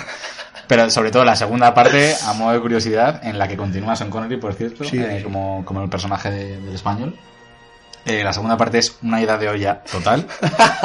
total y absoluta. Eh, y nada, pues simplemente por, porque... Y de hecho, bueno, hay que decir que una de las cosas que yo he destacado como co- que me encanta de esta peli, que es que, que hay mucho que no te explican, que te dejan un poco a la imaginación del público y demás, eso por lo visto en la, en la segunda parte sí que busca una solución. Tratan, tratan el de- origen, el origen de estos personajes y tal. Se quedan en intento, porque es que no puede ser más que un intento, pero Bueno, sí, tratan de, tratan de explicarlo. No quiero decir nada más porque es que es tan locura que prefiero que lo veáis. Claro. Pero vamos, se os van a dejar, o sea, se os van a quedar los ojos como platos, porque es que es brutal. O sea, lo que pasa en esa peli no tiene ningún sentido. Qué grande, qué grande. Y Vale. eso en cuanto a, a esto de secuelas, universo y tal, ¿no? O sea, A ver, ¿cuál es el siguiente punto, Manu? eh, bueno, luego ya podemos comentar si quieres. A hemos ver. hablado de la música, hemos hablado de. Sí, pero la música Queen. Sí, Yo diciendo, ¿qué tienes que contarme de la música? No me jodas. Pues sí. claro que sí, lo de Queen, tío. Sí. Súper importante. Sí. Y, mm, y tenemos que hablar de, de algunas curiosidades que tienen que ver con la peli. Eh, por ejemplo, cómo se gestó, ¿no? La película A ver, cuéntame. fue una película que es de una película inglesa. A ver, un momento, tengo que decir antes de que, Sí. de, de que los feligreses empiecen. Los feligre- feligreses que son pro Martín, a lo mejor hay, alguno que está empezando a irse al, al bando de Manu. pero que sepa que es que. decir que se está yendo al baño, digo, vale. Ah, bueno, escúchame, si se está yendo al baño también podemos hacer un, un- un silencio de un minuto para esperar a que vuelva. Bueno, no, pero antes de seguir, que hoy Manu está hablando mucho porque él se ha visto esta peli. ¿Cuántas veces te has visto, Manu, por favor? Pues mínimo siete veces. Mínimo siete, o sea, es un tío que ha crecido con ella. Y luego a mí me dio sin saber nada para nada de esto. Dije, oye Manu, ¿qué te parece si hacemos esta peli? En plan de, yo la había visto una vez y me apetecía volver a verla y creo que era reivindicable. Una película que hay que, que rescatar de vez en cuando. Y, y cuando me dijo, ¿qué? Joder, tío, pues claro que sí, si yo me la he visto 20.000 veces. Entonces, bueno, le dejo ahora hablar porque por una vez que en la que es la estrella, pues venga, le dejo. Por favor, ya después de este paréntesis puedes continuar, Manu. Pero los- el grupo Pro Martín que siga ahí, eh, que al pie del cañón. Qué detalle, qué detalle, estoy... Se me cae la lagrimilla. Vale. Nada, pues como curiosidades, eso, que se gestó de una forma mm, bastante curiosa porque es una película que no, digamos, hizo una taquilla muy potente porque era una película, digamos, bastante eh, dentro de lo que era el mundo de las grandes producciones mm, modesta, ¿vale? Porque Ujú. aunque contaba con actores como Sean Connery, con un director que había hecho videoclips y demás, no era una superproducción, ¿vale? Entonces eh, se gestó como una, casi ya más como una película un poco más de, no te digo de serie B, pero sí que estaba como al margen de las grandes producciones. Y no tenían pasta ni para la, la promoción de la película, ni, ni para nada, prácticamente más que para hacerla en sí. Entonces, la empezaron a mover por festivales y demás, que fue cuando se empezó a mover un poco de boca a boca la película, pero ya os digo que taquilla hizo muy poquita. No. Pero fue en el mercado doméstico, que cuando Claro. fue lanzada en el mercado doméstico la gente ya sí que la conocía. Época de videoclubs. y tal, Videoclubs claro. y tal, la época en la que se empezaron a vender los VHS, beta, bueno, Claro. todos los, vi- lo- los formatos. Sí, que- sí, sí, sí. sí. Y, eh, y ahí se empezó a mover mucho más y ahí es donde realmente la peli se hizo nombre y fama. Y bueno, es una curiosidad porque... Eh, Es que de hecho es una película absolutamente eh, videoclubera. O sea, es típica peli, pues esa. De, Sí. eso, de, de que no es una, una película llena de estrellas que peta las en la, lo peta en salas, sino que es una película de viernes por la noche con palomitas. ¿sabes? Totalmente. Además, yo creo que Christopher Lambert es que es el actor Sí, eh, que es excelencia para- de sí, justo. este tipo de pelis. Sí, una ¿no? mezcla entre. Sí, justo. una- son grandes películas que se mezclan un poco con TV Movie y tal. ¡Pum! De O sea, videoclub, total, o sea, pelis, porque no llega, o sea, normalmente Christopher Lambert no llega a hacer pelis de nivel que ni siquiera piensen en enlazar a, a la cartelera Claro. cinematográfica, pero de videoclub, pues sí. Y ¿no? pelis de culto, o sea, es un actor de O culto. sea, es un actor que ha estado en sí. películas como Mortal Kombat, como Eso es. Resurrección, como tal, o sea, películas que, pues eso. o sea, Todo muy ochentero. Pero que tiene su encanto, ¿no? Al final por eso estamos hablando de. Absolutamente, sí, sí. Luego otra, otra curiosidad es que el actor principal, que al final fue, escogido fue Christopher Lambert, que por cierto es un tío que es, creo que es francés o canadiense, no estoy seguro. Pero bueno, que no, que, es canadiense, que no sabía inglés. Sí, que no Cuando sabía, le ficharon no... o sea, Para no- esta peli, para cuando esta ficharon peli. esta peli no sabía inglés. No, había rodado y películas... ya hace de escocés el cabrón, ¿eh? Ya hace de escocés. Entonces, eh, lo que le dijeron fue que, aprendiera inglés a marchas forzadas para la película y tal, y realmente iba daba bien con el papel porque tenía un acento un poco indeterminado. ¿sabes? Claro, Que no es un poco de dónde es este Claro, tío, y, es y como- bueno, como de se- dónde eres, de todos los lugares. Justo, ¿sabes? ha vivido en tantos sitios, claro, claro, claro, sí, sí, sí. sí. Y eso pues venía bien para el papel, pero el papel estuvo a punto de ser eh, ¿Ahora? otra, otra persona que es Carl Russell, que es el Ah, Carl Russell, coño, ya ves. eh, sabéis quién es, ¿no? El de Sí, sí, golpe sí. en la pequeña, en la Sí, pequeña la pequeña China. China, sí, este chico así un guapetón también. Pues no lo he cogido Russell. Se parecen bastante, ¿eh? ellos dos. Se parecen un poco. Es sí. un perfil de muy, muy parecido, sí. Bueno, es que a Christopher Lambert le veo como, no sé, tío, me parece que tiene una cara muy rara. ¿En serio? Tiene como un frontón ahí enorme, tío. Tiene más frente que cara, tío. Pero bueno, este ya son Ese comentario pasará a los anales de, de- de- de- de la filmografía y del Eh, cine. Christopher Fronten. Bueno, el caso es que, Joder. que Carl Russell dijo que no porque. Goldie Hawn, que era su mujer en aquella época, que es la rubia, esta así, Ujú. también muy famosa, se lo desaconsejó, le dijo que no le parecía un buen proyecto y tal, y, y bueno. Bueno, a ver, tampoco vamos a decir que es el típico. O sea, no, es- esto no es como. no, no perdí una oportunidad. Claro, justo, que decirte, esto es, joder, ¿cómo se llamaba este tío que iba a hacer? Buah, es que es una historia que os contaré en otro episodio, Feligreses, cuando me la estudie bien, pero es la historia de un actor que dejó muchos papeles, que, que recogió dichos papeles Harrison Ford en todos ellos y fueron todos eh, papelones. Rollo la Guerra de Galaxias. Justo, fue Han Solo, Blade Runner, eh, Indiana, Indiana Jones. Jones. Claro, eso es. ¿Cómo se llama este actor del bigote, tío? Es que es muy famoso. Bueno, da igual. Es el típico que todo el mundo sabe que fue el que dijo que no a Indiana Jones. El que iba a ser Indiana Jones, pero como tenía una serie en ese momento no pudo cogerlo. Y Harrison Ford se cogió todos esos y ¡buah! El... Bueno, eh... Seguro que nuestros feligreses ya saben. Sí, que lo hablando. sabe. No lo decimos porque sabemos que lo sabéis, feligreses. Tenéis tareas, ¿no? Bueno, y nada más, eh, la serie, que es, eh, la serie, perdón, la película que es, es británica, entonces eh, también parece que es- transcurre en Nueva York toda la parte de la, del 86, pero realmente casi todas las escenas están rodadas en, en Gran Bretaña, ¿vale? O sea, aparte de Escocia, lo que tú decías del Sí, casi todo, tal, justo. Casi todo es Londres, otras localizaciones. Pero, un momento, un momento. Ah, va- vale, pero sí que está ambientado en Estados Unidos. Claro, está ambientado Claro, en Nueva York, por eso, eso digo, eso porque está ambientado en Nueva York, pero no es Nueva York casi nunca, ¿vale? O sea, que tienen algunas escenas rodadas en Nueva York, pero muy Sí, pocas, sí, sí. recursos sobre todo. Ya, y el resto Y se supone que es- están, sí, sí. interiores. Exacto, está como falseado. Y em, bueno, algunas. Ah, sí, lo de las espadas, que es una cosa que llama mucho la atención también de la película, ¿no? Que. ¿por qué las espadas, cada vez que chocan con algo entre sí, em, sueltan chispas Sí, como si fueran sí, justo. fuegos artificiales. Sí, sí, igual. Vamos, las espadas son, son, persona- o sea, son un personaje más, o sea, son importantísimas. Claro, además Cada uno como- tiene su espada. sí, de un sí, estilo sí. determinado, ¿no? Digamos Eso que el, es. el español tiene una espada muy. La de, la de Toledo que cuesta no sé cuántos Sí. millones.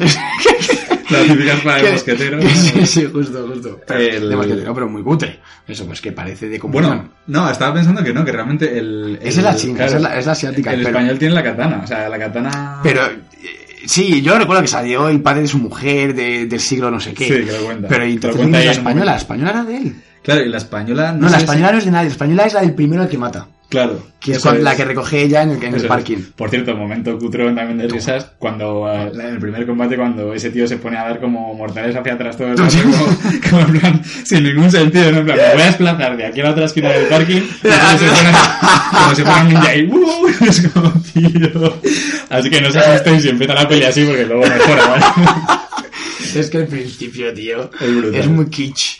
Es que sí, sí, toda esa cosa del, de, de la lucha libre, además. Me empiezan, además te empiezan a meter, es la polla porque es un, es un inicio súper picado, te van al grano desde el principio, pero te va al grano tan de golpe que te suelta un montón de cosas que no sabes lo que es. O sea, el principio es él y mazo flashback de él de un pas eh, en una guerra en, sobre una pradera, tal, que es su, su pasado, y no entiendes una puta mierda. Y dices, ¿pero esto qué es? ¿Quién es este? Porque ahora este está en el siglo XX, en el siglo XX, porque está, además, porque está viendo una- una- un combate de lucha libre, o sea, no sé, no sé, es todo como súper. Sí, es una peli que mola verla incluso dos veces por eso, ¿no? Porque al final... Sí, pero luego ya empezará a. Que enseguida caes, ¿no? En lo que son las cosas, luego cuando lo explican, pero que aún así mola verla dos veces porque dices, Sí. porque bien conectado está todo y te das cuenta de que realmente está bien pensada, está bien montada, como tú decías. Ya ves. Y, y bueno, eso, que, que lo de las espadas, que bueno, que es otra cosa que tienes que asumir como normal, ¿no? Que, que es como, pues no sé, las espadas chocan entre sí Pues y sueltan chispas. Y ya está, son Y mágicas. lo curioso es que lo, cómo lo hicieron, que es que claro, no, no está hecho en postproducción la mayoría de, ca- de ocasiones, sino que lo que hicieron Ah, fue... les ponían. Les ponían un cable, o sea, estaban cargadas las espadas con electricidad, cada una de, Sí. de un, Claro, entonces cuando chocaban así. de una carga diferente, o sea, porque cuando choquen, pues, pues hicieran ese efecto, ¿no? Simplemente. Sí, sí, sí. Y los cables estaban camuflados. O sea, Hostia, tío, qué bueno Y eso. lo hicieron con baterías de coche. O sea, esto pertenece un poco a, ese, a eso que os quería explicar, de que la película realmente es bastante modesta. O sea, que no. que utilizaron recursos bastante. Qué bueno, por tío, casa. qué bueno, joder, eso no lo sabía, tío, verdad, leche. Y en algunas escenas no, porque en la escena del Kurgan del final, en la Sí. última, en del desenlace, hay Sí. un momento que están como en el agua, que no sé muy bien. Claro, coño, eso es peligrosísimo, claro. no claro, me claro. preguntes por qué. eh, No, eso es increíble. eso Acaban, es increíble. acaban como en un lago. eh, en encima de un edificio, sí. sí, sí, es brutal. O sea, hay muchas cosas que no tienen brutal, sentido, pero mola porque te las comes. Y, las, y empiezan a caerse las letras una tras otra y, Claro, y la el, el otro tira el letrero con la espada como si fuera Sí. aquello de mantequilla. y acaban como en el agua. Y ahí, como no pueden utilizar este recurso de las baterías de coche, lo que hacen es meterlo por- en postproducción, que es más, si veis la película y os fijáis bien, se nota un montón, ¿vale? Porque ya no son chispas lo que salen las espadas, son como rayitos, es, es otra cosa. Sí, no, eso, eso se nota, coño. bueno, Se nota son como rayos así que, como gusanos, tío. Sí. Entonces, Pero bueno, están muy, o sea, para la época, joder, están muy bien. Está- O sea, tuvo, en su momento tuvo que ser la, la hostia. No, no, no, sí, o sea, la película, a ver, ha envejecido, se nota, pero que Claro. se, se sigue viendo bien, o sea, no, no hay problema. Y bueno, otra, otra cosa muy cutre de la peli hablando de esto también es lo del castillo. El castillo en el que vive con su mujer, Joder, tú. Que no por qué vive en Hostia, un puta, castillo, qué pero bueno. cutre, tío. Y la escena de la pelea contra cuando muere Son Connery. Exacto, Ahí esa, las esa, escaleras. Cuando, Esto- lucha- cuando el Kurgan mata Es como todo de cartón piedra, tío. es como de cartón total y además, ¿qué es eso? O sea, da un espadazo a la pared y se cae. Y, el y se cae. adiós. Adiós, es que se al- pasan, es que se pasan, tío. al pilar clave, ¿no? ¿Cómo se llama? El pilar... Y tú, y, y, y- sí, sí, sí, la, ¿cómo se llama? Sí, bueno, sí.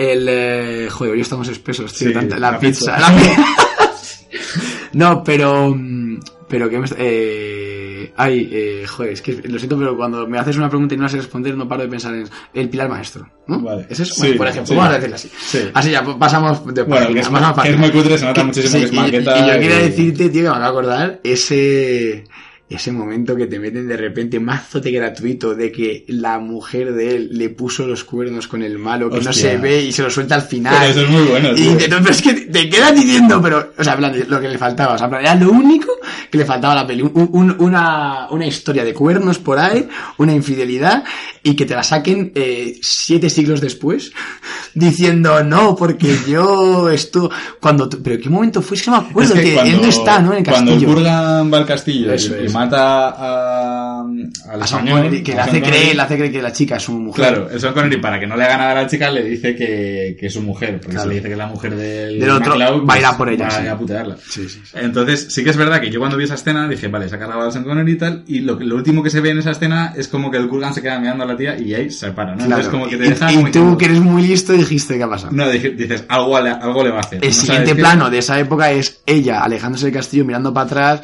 como con una capucha, rollo como de vergüenza y tal. O sea, ya cuando lo ves, cuando te lo dicen después, lo entiendes. Claro, entonces ya es lo que tú dices cuando el Kurgan se quiere ya, mm, digamos, mm, desencadenar la ira del protagonista. Justo, justo, sí. En la iglesia le dice lo de, lo de que... En la iglesia, qué escena, tío, qué escena. La de la iglesia es la hostia, tío.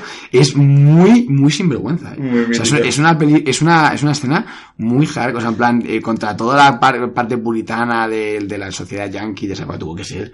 O sea, no sé, ¿sabes? Y el Kurgan, tío, como, como, o sea, quiero decir, es un personaje malvador que está de puta madre, porque Sí. aparte de que estéticamente es una pasada, o sea, como lo... Da mazo de mal da rollo, mazo de mal rollo, Sí, sí, los o sea, cómo va vestido, lo grande que es. Sí, Eh, la voz. en esa escena aparece con con la, unos con la clips. garganta. Sí, con los, unos clips Pero que es cuando se está ocultando, se supone que se está ocultando porque hay- le han hecho un retrato robot. Y decide que lo mejor para ocultarse es cortarse el pelo como... Sí, sí. No sé. Bueno, es una risa, como, como Tú, le queda. es que es, es que sí. Es que es tío. Ese pibe da igual que no tenga ya un retrato robot de él, o sea, te lo encuentras por la calle y sabes que algo malo está tramando, o sea, Pero igual. porque es un personaje que simplemente por, por detalles, digamos, superficiales, o sea, es, la- la- solo lo construyen a, a raíz de, de- Sí, sí. de cosas superficiales, Sí. porque no te explican nada de él. Justo. Pero sí que sabes que es un tío que le mola, por ejemplo, estar en el hotel más chungo de la ciudad, con los junkies ahí y tal. tratar mal a las mujeres. Tratar más a las mujeres porque te lo comentan que hay un momento que sube una Eso es, la- la trata fatal a la habitación y bueno y ya la cara que pone o sea, ese plano es cojonudo que es, que es como que sale solamente su ojo así en primer plano Y y, dice, la "Pasa". tía detrás dice no Sí. hola soy Susi me han Sí. llamado no sé qué y ya dices bueno o sea Ya la solamente que, viendo el ojo ya sabes Ya, la que le valía. Sí. Y es, es un poco eso, es un personaje cruel, sin ningún tipo de motivación, pero que, que mola porque, porque, porque es así, o sea, es el malo y tampoco te tienen por qué explicar por qué, Claro. es un hijo puta y punto. Coja a una vieja, se pone ahí a. roba el, co- el coche a, una a un viejo con su mujer dentro. es que esa escena. La vieja acaba en el capó del El coche. campo de coche con las bragas al aire tal, y otro aquí a toda máquina por Nueva York. Y eso es lo último que se ve de la vieja, es lo que mola, que nunca, más se supo. ¿Qué ¿eh? ¿Qué fue de Y luego, porque se nota que hay, un momento en el que se cortan un poco en la peli, que es cuando el Kurgan mete a la, a la policía para traer a McLeod en el coche y empieza a ir como, todo, Vale, como un loco contra Sí, todos los sí, demás coches y sí, tal, ¿no? Sí, vale. Y, y ahí en esa escena se cortan porque es verdad que aparecen como unos flashbacks muy breves en los que se intuye que está atropellando a Peña. ¿Sabes? Que se, Sí. se ve como gente sí, ahí- no, sé. No, la película visualmente hablando, o sea, al final es para todos. O sea, no, no te decir que es para todos los públicos, no sé cuál es la esta que tendrá. Pero, pero sí que es una película pues, para, para adolescentes como poco. O sea, que no hay mucha Sí. violencia explícita, es mucho más el. Lo hacen de forma sutil, Claro, pero sí que te dicen, hey, Justo, se está cargando a gente por el camino. Claro, claro, claro. No, no, justo, si eres. Pero es, es un poco, ya, tío, es- ya no es lo de los 80 que decíamos, ahora es, ahora es todo mucho más visceral, mucho más explícito. Y lo otro eh, parecía como más naif, más ingenuo en unos aspectos, pero realmente el- la acción era la misma. Él estaba y, matando y a el Peña. fondo era más heavy. O sea, porque Justo, al final te- en los justo, 80 eso se es. cortaba mucho menos en explicarte que este tío mm, iba matando a gente. Sí, Seguramente sí. si hicieran esta película hoy en día, mm, te puedes imaginar que mata gente, pero no te lo insinuarían ni te lo mostrarían. O, te lo enseñan tal cual y es una película para mayores de 18 Sí, y... pero habrían ido por el otro camino. Sí, no, está claro que es un cine muy diferente. Hmm. Sí, sí, sí.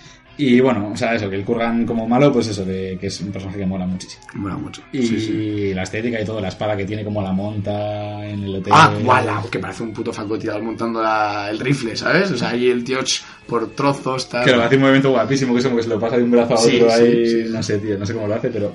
Bueno, pues el Kurgan, el actor, que seguramente su cara os suene, y muchos no sabréis de qué, pues es, eh, entre otras, eh, uno de los papeles más importantes que ha hecho es en la peli de Cadena Perpetua, es el guarda de... el guarda que es el más cabrón, el que anda Pues detrás sí, de... puede ser, joder, esta peli también mucho Sí, tiempo. Pues ese papel es muy bueno. Pero también. sí, no, no, él, él es una cara famosa. sí, Es un tío muy grande que le cogen para papeles así un poco... De, de tío grande.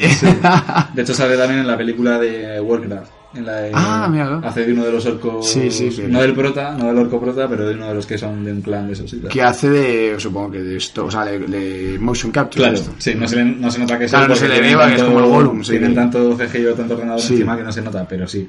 Sabe que es él. Y... Bueno, ¿que pasamos ya a nuestras secciones? Sí, o, porque- o acabamos el programa sin hacer nuestras secciones estrella. Ah, no, no, no. ¿Tú crees que los feligreses, eh, a lo mejor los feligreses saltan toda esta parte? Trrr, van a minuto 50, 55, una hora para escuchar nuestras idas de olla, ¿no? Bueno, si es así que nos lo digan y hacemos... Hacemos solamente Pero- versiones de películas. Oye, ojo, eh, eso tiene un tirón. No nos copiéis la idea, cabrones, que sé que ya está alguien pensando en hacerlo. O lo cortamos y hacemos mini podcast aparte, ¿sabes? Que también puede-. Bueno, ya veremos. Todas las consideraciones y, y opiniones son bienvenidas Eso siempre, es, así es. que ya sabéis. Voy a comentar, tú no sabes, bueno, vosotros no sabéis la ilusión que hace cuando comenta a alguien a nuestros podcasts. Si es bueno, claro, si no, no. si, no, no lo Si no lo borramos y... y lo ignoramos sobre todo. Si nos decís una crítica constructiva, nos da igual, la borramos, no hacemos ni puto caso. Bueno, vamos allá. Y eso, vamos con nuestras secciones estrella. Bueno, voy a decir dos curiosidades pequeñas antes. Ah, no, vale, ya, no, no, yo lo digo porque de ver que te habías quedado sin curiosidades. no, me quedan solo... Es que Manu no suele traer apuntes, pero veo que esta película se la ha currado especialmente. Sí, sí, es que ya te digo, me hacía ilusión, tío. Es que es una peli, una peli que siempre me ha, me ha gustado mucho. Y entonces, nada, son dos tonterías, pero que, bueno, habrá gente que le, que le apetezca saber que, por ejemplo, eh, la, eh, hay un cameo del director en la película ¿Ah, sí? que es uno de los es uno de los atropellados precisamente por el Kurgan en la Ah, no jodas. ¿sí? sí creo que sí el primero que atropellan creo que es Nada, sí, se les ve ahí. y luego otra curiosidad bueno también hablando un poco del poco presupuesto entre comillas que tenían eh, es que cuando sale la escena de sexo entre el protagonista y la policía sí. salen como en su apartamento hay otro plano como a contraluz Sí, justo, a contraluz, ese recurso pues resulta que se ve de fondo eh, la ciudad de Nueva York pero en realidad son unos papeles pegados a los cristales Joder. y se nota si te fijas se nota porque claro se mueve la cámara, y claro, no se y mueven los se- edificios con se profundidad se mueven al mismo ritmo Claro, que, la, que la claro. pared ¿sabes? Sí, sí. Se nota. Joder, tú qué fue. muy cutre pero realmente si no te lo dicen pasa totalmente desapercibido o sea, no- y hay otro, otro, otro, otro detalle que quería decir a ver qué te parecía a ti que esto además que una curiosidad es una cosa con la que me he quedado que es en plan A ver, adelante. cuando el tío entra a la casa de la policía a cenar y tal, que es que este- tienen como una cita y Sí, la- sí, sí, sí, sí, sí. que la otra está como nerviosa. Que es cuando, que es cuando él le, des- le demuestra que la ha descubierto a ella. Claro, y tal, sí. la piba está como nerviosa porque no se sabe muy bien si es que realmente le pone Sí. y tal o, O que porque quiere investigarle, policía y sí, le- eso es. Y él le dice al tío, puedes ir sirviéndote algo de beber si quieres, Eso eh, hay bebida en la... Y él ve que hay un policía en el coche. o Sí, algo pero claro, el tío va y al final sirve como do- dos copas tan- y cuando se lo van a beber hace así como que lo huele y como que el olor le traslada a un momento, ¿no? Y dice, joder, coñac, coñac de Sí, 1783. sí, eso es, eso es justo. Dice, coñac de, mil, de 1700 tal. Joder, dice, sí que tiene tiempo de elaboración. o sea, de. Sí, y yo, y yo barrica. estuve pensando, que hijo puta, tío. O sea, Pero- te sirve lo que quieras y te pillas Claro, un y- coñac. ah, bueno, también es verdad, es verdad. Te hace 200 y pico años, tiene, tiene un coño. Ya ves, tú, eso te puede costar.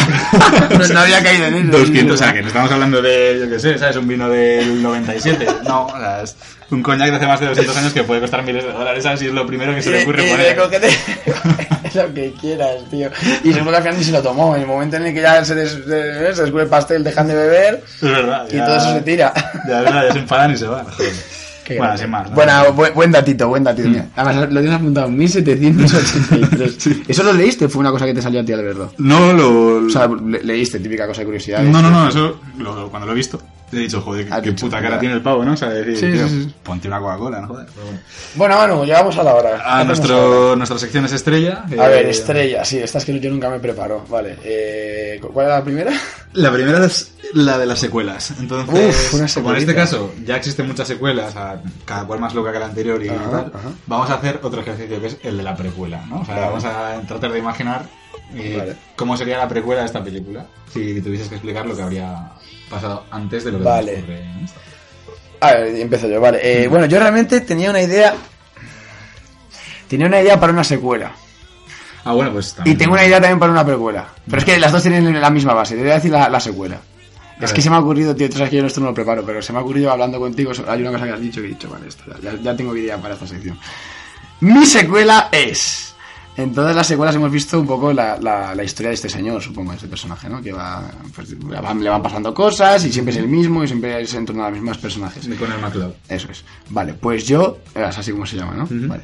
Pues yo haría una secuela eh, alternativa, que, pues, otro universo. Bueno, otro. Que ya no es la, la vida de él, sino que es el saber qué pasa con la abuela. De, la, la abuela del puto capo. la abuela del Buda. La abuela del capo, tío, yo que sé, igual llega un momento, es una película de venganza, tío, una película en la que la tía que se ha quedado sin pierna por culpa del accidente, que no sé qué, se pone una piedra biónica especial para que con, una- con un filo de navaja para poder cortarle el cuello al pibe y empieza una, O que se una llama lucha. La cazadora de inmortales. Que es como que la. la Tú, que es la única, la única, te- solamente pu- si eres inmortal puedes morir o por la- el filo de cualquier inmortal o por cualquier cosa, ya sea por un pastelito envenenado o por una colleja de la señora esta. Vale, eso también podría ser. En plan, ya, ya nos vamos un poco a la cosa de superhéroes, ¿no? Pero sí, me la imagino como con parche, no sé, de haber perdido el ojo por culpa de- del accidente, con parche, una pierna, y es una especie como de eso, es, eh, su, su sino es encontrar a este señor y hacerle sufrir por lo que le hizo a, a su, a su marido, que por cierto, que, ah, les levanta de la mano y le saca directamente, ¿no? Le manda- Primero, le quita el techo, o sea, eso es acojonante. Con un espadazo, ¡pua! le deja descapotar del coche sí. y creo que le, le coge y la guava y le mete ahí un mortal. Y le Sí, le coge y le lanza como si fuera Claro, papel. sí. Sí. Pues entonces yo haría una secuela. Claro, cuando has dicho precuela, digo, vale, pues también podemos ver la precuela de la, del matrimonio. Como ese, esas dos personas se conocen, se aman y de repente un día un puto energúmeno loco, Se tío, su camino. cruza su camino y les cambia la vida. Entonces ya tenemos más que una precuela y una secuela, tenemos una saga entera que es eh, eso, o sea, que tiene el punto, es un spin-off, el spi- el spin-off de la señorita esta, de la buena dama del capó, vamos a llamarla, la, la dama del capó. Está bien porque seguro que no somos los, los únicos espectadores que nos hemos quedado pensando qué le habrá Que pasado. la abuela. pobre señora. Pero sí, es buena idea. Lo que pasa es que yo creo que esta película realmente, una cosa buena que tiene y que han mal aprovechado mal, digamos, es que tiene muchísimas posibilidades tanto a nivel Joder. precuela como secuela, ¿no? Porque es en plan, Es vale, inf- es infinito. como el, el tío tiene 500 años de vida, te puedes remontar Justo. a cualquier Eso es época. verdad, eso es verdad. y Para contar- precuelas es perfecto, Claro. sí. Su época en el antiguo, bueno, antiguo Egipto no porque no llegó, pero sí, su época en la corte de Felipe XIV. Es- esa pequeña secuencia que está en la Segunda Guerra Mundial cuando salva a Raquel. Por ejemplo, te puede dar para una película, ¿sabes? En plan, pues ¿qué le pasa a este tío en la Segunda Guerra Mundial? Si había más inmortales con él, si no, ¿qué tal? cual. De hecho, todo eso es lo que hace la serie, ¿vale? O sea, la serie Ah, al ¿sí? final, sí. En cada capítulo... Bueno, claro, es que, ¿qué coño, si solamente te enseñan, o sea, podría, podría haber muchos más. Claro, o sea, es- Inmortales, sí. Puede haber muchos más y en la serie lo que te cuentan es la historia de otro que creo que es su primo o algo así, o sea, es del mismo clan. Y es eso, o sea, utilizan los recursos de, pues de repente te cuentan una historia de cuando estaba en, en 1900 en no sé dónde, o cuando estaba en, ¿sabes? Y van apareciendo nuevos personajes Qué bueno, a que ver. muchas veces le vuelven a visitar en la época actual, ¿sabes? Claro, no, sí, sí, en la, en la época actual mola, mola en la película esta cuando se encuentra con el negro. El negro que- En plan, ¿te acuerdas de esa fiesta? Tal? No sé en qué cojones, en qué siglo era, pero sí, todo es Sí. como... Ah, bueno, en el siglo XVIII, rollo ilustración, acuerdo, la época de los duelos, Sí. que le querían matar y no... Que le intentan matar en un duelo y no... Eso es, y no- el tío todo borracho, sí. Por eso también Qué que buena te meten, ja, pues lo de la vieja, eso, tal, que te meten de repente cosas de comedia pura y dura, Que Sí, dices, joder, o sea, está aquí, parece metido con calzador, pero al final el todo encaja, ¿sabes? Sí, sí, sí, es la hostia. Se me había esa extrañamente ese- ese, flashback, qué bueno. Sí. Bueno, entonces tu, tu, tu, secue- tu precuela es eh, como una de estas, ¿no? Como una de las de la, de la serie. Sí, o me imagino algo, no sé, incluso puede ser algo más todavía como remontándonos a los al origen de los inmortales, ¿no? En plan de irnos a la época de Egipto, por ejemplo, ¿sabes? Que es una época así que siempre es muy mágica. Y de- Dios, inmortales lanzándose cobras, tío, los unos a los otros. Sí. O que, no sé, que algún- en algún rito de algún faraón o algo así empezara toda esta movida. Ah, bueno, mira, mira, mira, eso estaría bien. Eso le das un origen mejor que el de la O película. a la Atlántida, ¿sabes? Yo qué sé, algo Claro, así un claro. Y que, te, y que te diera un origen con cierto sentido, que no se nos fuera tampoco demasiado la olla, pero que sí que ahí apareciera el primer inmortal y que... Vale. y que Me gusta, me gusta. Y que por alguna razón eh, aparecieran más, porque como no pueden tener hijos... Pero de hecho es que eso, hecho eso- eh, es que eso me parece muy factible, o sea, me parecería muy vendible. O sea, no me parecería raro que de aquí a cinco años, o sea, sí me parece raro porque no creo que se siga explotando esto, pero viendo lo que se hace en el cine ahora mismo, una secuela de ese tipo es, es la hostia. El origen. Hmm, Eh, los inmortales, el origen, y ya está, ¿sabes? Tal O sea, como hacen, como han hecho con tantas otras. Tal cual. Sí, sí, sí. De hecho, alguna de las continuaciones yo creo que trata de explicar un poco el origen. Claro. Pero que es, es que Son son tan malas son que tan no malas, la sí. O sea, que aquí en un momento se nos ocurra algo mejor, ¿sabes? Es que no- Sí, ya lo hemos, lo hemos demostrado. Y nada, y luego la, la segunda parte... Tú o- tendríamos, estoy pensando, ¿no? tendríamos que hacer, bueno, eso ya es más interacción de redes y tal. Tendríamos que hacer votaciones. En plan de, en, en nuestro programa, como casi- casi siempre ponemos una una alternativa nuestra a la peli y un- no, una secuela y una misma película pero de otro género, ¿no? Eso es lo que solemos hacer. Sí, o sea, como... Que, que la gente vote, en plan, ¿cuál os ha gustado más, Manu Martín o el invitado? Podrías también. Bueno, Vale. da igual, ya lo, idea. lo desarrollaremos. Lo comentamos al final de este, de este programa para que la gente se anime a, a participar más. Muy bien, entonces Vale. ahora que era la otra, que Sí, es la película. eh, ahora es descontextualizarla, ¿no? Digamos que si esto es un thriller así, o sea, ¿cómo le darías tú una vueltecilla de Vale. meterla en otro ambiente o en otro género, ¿no? Vale. Vale. a que- ¿Cómo lo solucionarías? sí. Ah, vale, pues yo, claro, pero evidentemente cambiando algún aspecto de la peli. Sí, puedes cambiar vale. lo que quieras porque si no... Porque, porque somos los directores del programa y hacemos lo que nos salga de los huevos. Totalmente. A ver, nuestra puta cara. eh, vale, a mí se me ocurre que, hablando un poco de lo de antes que hemos dicho de, de que el premio es la vida, porque, la- o sea, el premio es la muerte en realidad, o sea, el premio es como ser normal, ser mortal, tal, todo eso, ¿no? Que la inmortalidad. Estoy pensando un, una película, así mazo crítica social, sería muy crítica social, en la que la actualidad es tan horrible, o sea, en plan, pero no, no, no, no te digo un futuro posapocalíptico donde todo el mundo, todo es, todo es una mierda, sino una crítica social actual en la que por culpa de la contaminación, de los políticos, de todas estas cosas, eh, la gente quisiera morir y, y resulta que, mm, o sea, que, que esto no va de que todos se pegan entre ellos y, y gana el que vive, sino que tú tienes que intentar que alguien te mate. Pero nadie te quiere matar porque todo el mundo quiere morir él. Entonces, claro, si te mata, si yo te mato a ti, pues tú te- hay menos probabil- probabilidades de que yo muera porque tú ya no Hay me uno puedes menos matar. para que te Claro, claro. Entonces, tú no te puedes suicidar, es la única regla por alguna razón. O sea, yo qué sé, eso ya tendría que desarrollarlo cuando, eh, cuando lo- me siente con Spielberg para ver en, lo que- en el proyecto que va a meter pasta, tendré que explicárselo mejor, pero ya lo pensaré. Entonces, no, no te puedes suicidar, pero tienes que intentar que alguien te mate. Entonces, yo creo que nos metemos en una cosa crítica social, pero ácida, rollo, es comedia al final, ¿no? Ves, O sea, podría darse situaciones Sí, porque te muy curiosas. Porque, ¿qué vas a hacer? O sea, que haces, coges la mano de él, le obligas aquí como... Es muy raro, o sea, no sé, no sé, no sé ni cómo imaginarme, la verdad. Pero bueno, sí, sería un poco el, el- en vez de buscar sobrevivir, tío, quiero irme de este puto mundo y no puedo. Además, yo creo que no conozco ninguna película que, que vaya de eso, tío. Cuando al final la, cuando al final la eternidad tiene que ser horrible. Entonces, o sea, todo el mundo prefiere la finitud, la finitud. Entonces, a lo mejor buscarla sería, o sea, todos somos inmortales y además ya más otra cosa, no paramos de follar. Entonces, en el mundo ya no cabemos. Dios, qué horror. Bueno, pues eso es un poco la. Entonces, eh, el género yo te diría que es un es una comedia, es una comedia fantástica. Vamos a llamarle así. Una Me comedia mola, me mola la idea, porque además la puedes enfocar por el lado de la comedia, que está bien, o lo puedes Claro, o, justo- o- terror. un, o sea, o un terror, o claro, o un drama increíble, en plan de quiero morir y no puedo, aquí llorando, ¿sabes? La gente muerta a su alrededor y tú, que hijos de puta, qué suerte. Un puto infierno, total. Bueno, pues eso, así un poco metiéndonos en la tu película sería Los Inmortales, Inferno. ¿no? O sea, Ese sería los Pero inmortales, justo, justo, los inmortales inferno. Eso sí, sí, sí, no, te- no, no encontraría otro mejor. Bien, está muy bien. Me, mo- me mola mucho. O, o, o le podía llamar, hey tú, mátame. O sea, bueno, podría ser también, ¿no? En plan, eh, colega, ¿dónde está mi coche? Pues, eh, tú, eh, mátame. Mm, sí. No, eh, tú, en mi cuerpo guardo un tesoro, ábreme en canal. eso estaría, bueno, eso es el subtítulo. Bueno, ya me callo, que creo que he hablado suficiente por hoy, la pizza se me ha subido a la cabeza. Por favor, Manu, delítanos. Vale, pues yo, mm, yo me lo llevaría a, a otro género. mm, así se me acaba de ocurrir, ¿eh? es una chorrada. Sí, sí, no, creo que ha quedado claro que lo mío también. que, que sería que como el tío pues ya estaría aburrido, ¿no? Porque llegaría a un punto en el que ya no encontraría más inmortal. O sea, me lo llevaría a un momento de la historia de, de este tío, de Conan Ujú. McLeod, en el que está como perdido en el mundo y no encuentra más inmortales. Entonces está aburrido. Y todavía no es el... Solo puede quedar uno, porque hay más, pero no los encuentra. Entonces haces una película sueca, lenta, No, no, de, no, no. de él mirando una flor. No, entonces lo que, lo que haría es que el tío se convertiría, eh, no sé, podríamos elegir cualquier cualquier especialidad o cualquier arte o cualquier deporte.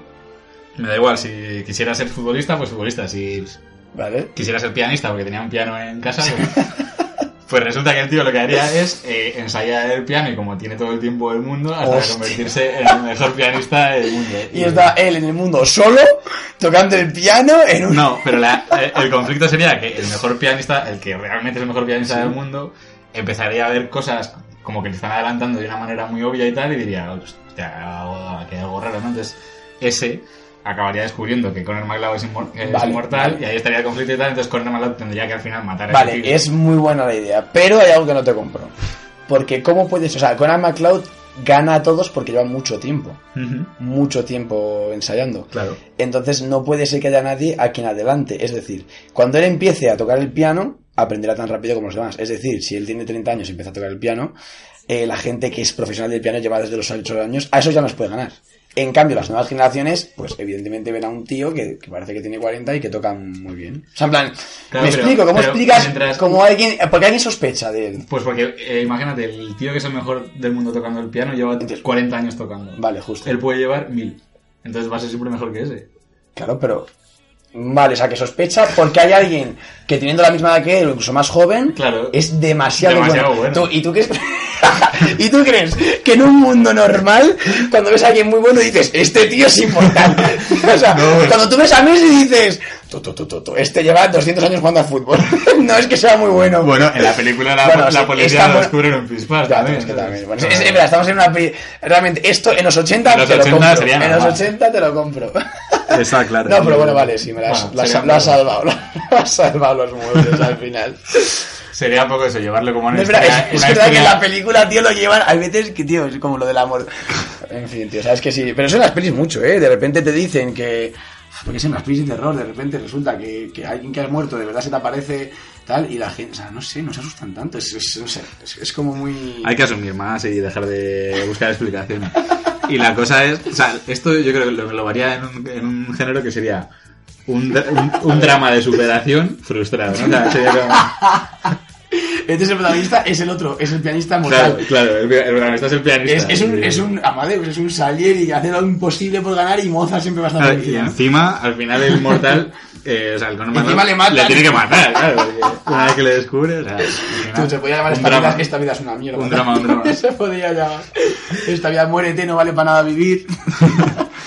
Ay, qué Y bueno. Vale, hasta oye, aquí hemos escúchame, llegado. Esta sección última está muy bien. Está guapa. Se, Esta- nos- se nos estas ocurre... últimas se nos han ocurrido cosas guays, tío. Sí, pues además, aprovechando lo que tú has dicho, que me parece una idea cojonuda, que participen en los comentarios.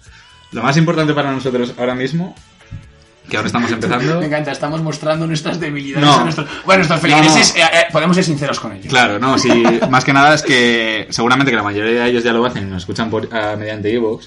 Entonces, Ah, eh, o iVoox. Entonces, mm, no, o sea, no os cuesta nada darnos mm, un- a seguirnos para que os enteréis cuando salgan los, los nuevos episodios. Y de paso, nos encantaría que participarais con... Me siento muy youtuber. tío. De la forma que... Dale like, suscríbete, deja, deja en la tabla de comentarios. Suscríbanse. Cuando lleguemos al millón de tal, habrá un sorteo. No, no, bueno, nada, pero que sí que eh, estaríamos encantados de que participarais en la medida que, Joder, si a que nosotros os de, guste de verdad es una, es una alegría. y que os apetezca. Entonces, que os apetece decir cuál es la versión que más os ha molado, genial. Que os Que apetece... os apetece aportar la vuestra. Exacto. Es que esa es la aportar. clave. Es que eso es lo que tendríamos que hacer, tío. Tenemos que dejar de, de estos podcasts y explotar mucho más esa parte, tío, y que todo el mundo participe. Claro. Bueno, dejadnos en los comentarios. Ahora en serio, ¿eh? Se parece todo siempre de coña. Pero es verdad que nunca hemos pedido esto, pero cualquier feedback nos vendría muy bien, ya sea por redes o por, o por ebooks. Si es que hay alguien escuchando esto, la verdad. Que, a lo mejor estamos hablándole a la. A la Igual nada. estamos solos aquí en el búnker, Martín. Pero bueno. como, el, eh, como el pobre inmortal tocando el piano, tío.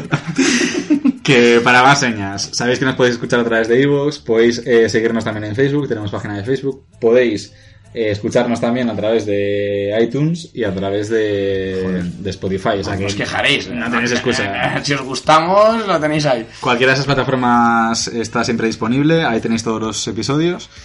Y nada, que deciros... Larga vida al cine. Larga vida al cine. eh, y- Inmortal, inmortal vida al cine. a este episodio dedicado a, a los inmortales, a es. Highlander. Y os animamos a que, a que nos sigáis, a que nos acompañéis y a que veáis esta película que a nosotros nos encanta. Y que no, nosotros tampoco sabemos de qué vamos a hacer la siguiente sección, lo sentimos mucho. No sabemos si va a ser una peli de comedia, de terror, de acción, conocida, desconocida. Pero bueno, es la gracia del crudo, vamos a llamarle podcast crudo. A nuestro, Podcast crudo, tío. podcast crudo. La crudeza está en el aire y en el aire dejamos de estar en 3. ¡Oh, qué bonito! Uno. No, porque somos... No, porque somos inmortales. ¿Nos vamos? No, que sí, que sí, ahora sí. Venga, un abrazo a todos y hasta el próximo Requiem. Adiós, feligreses y feligresas. Adiós, feligreses.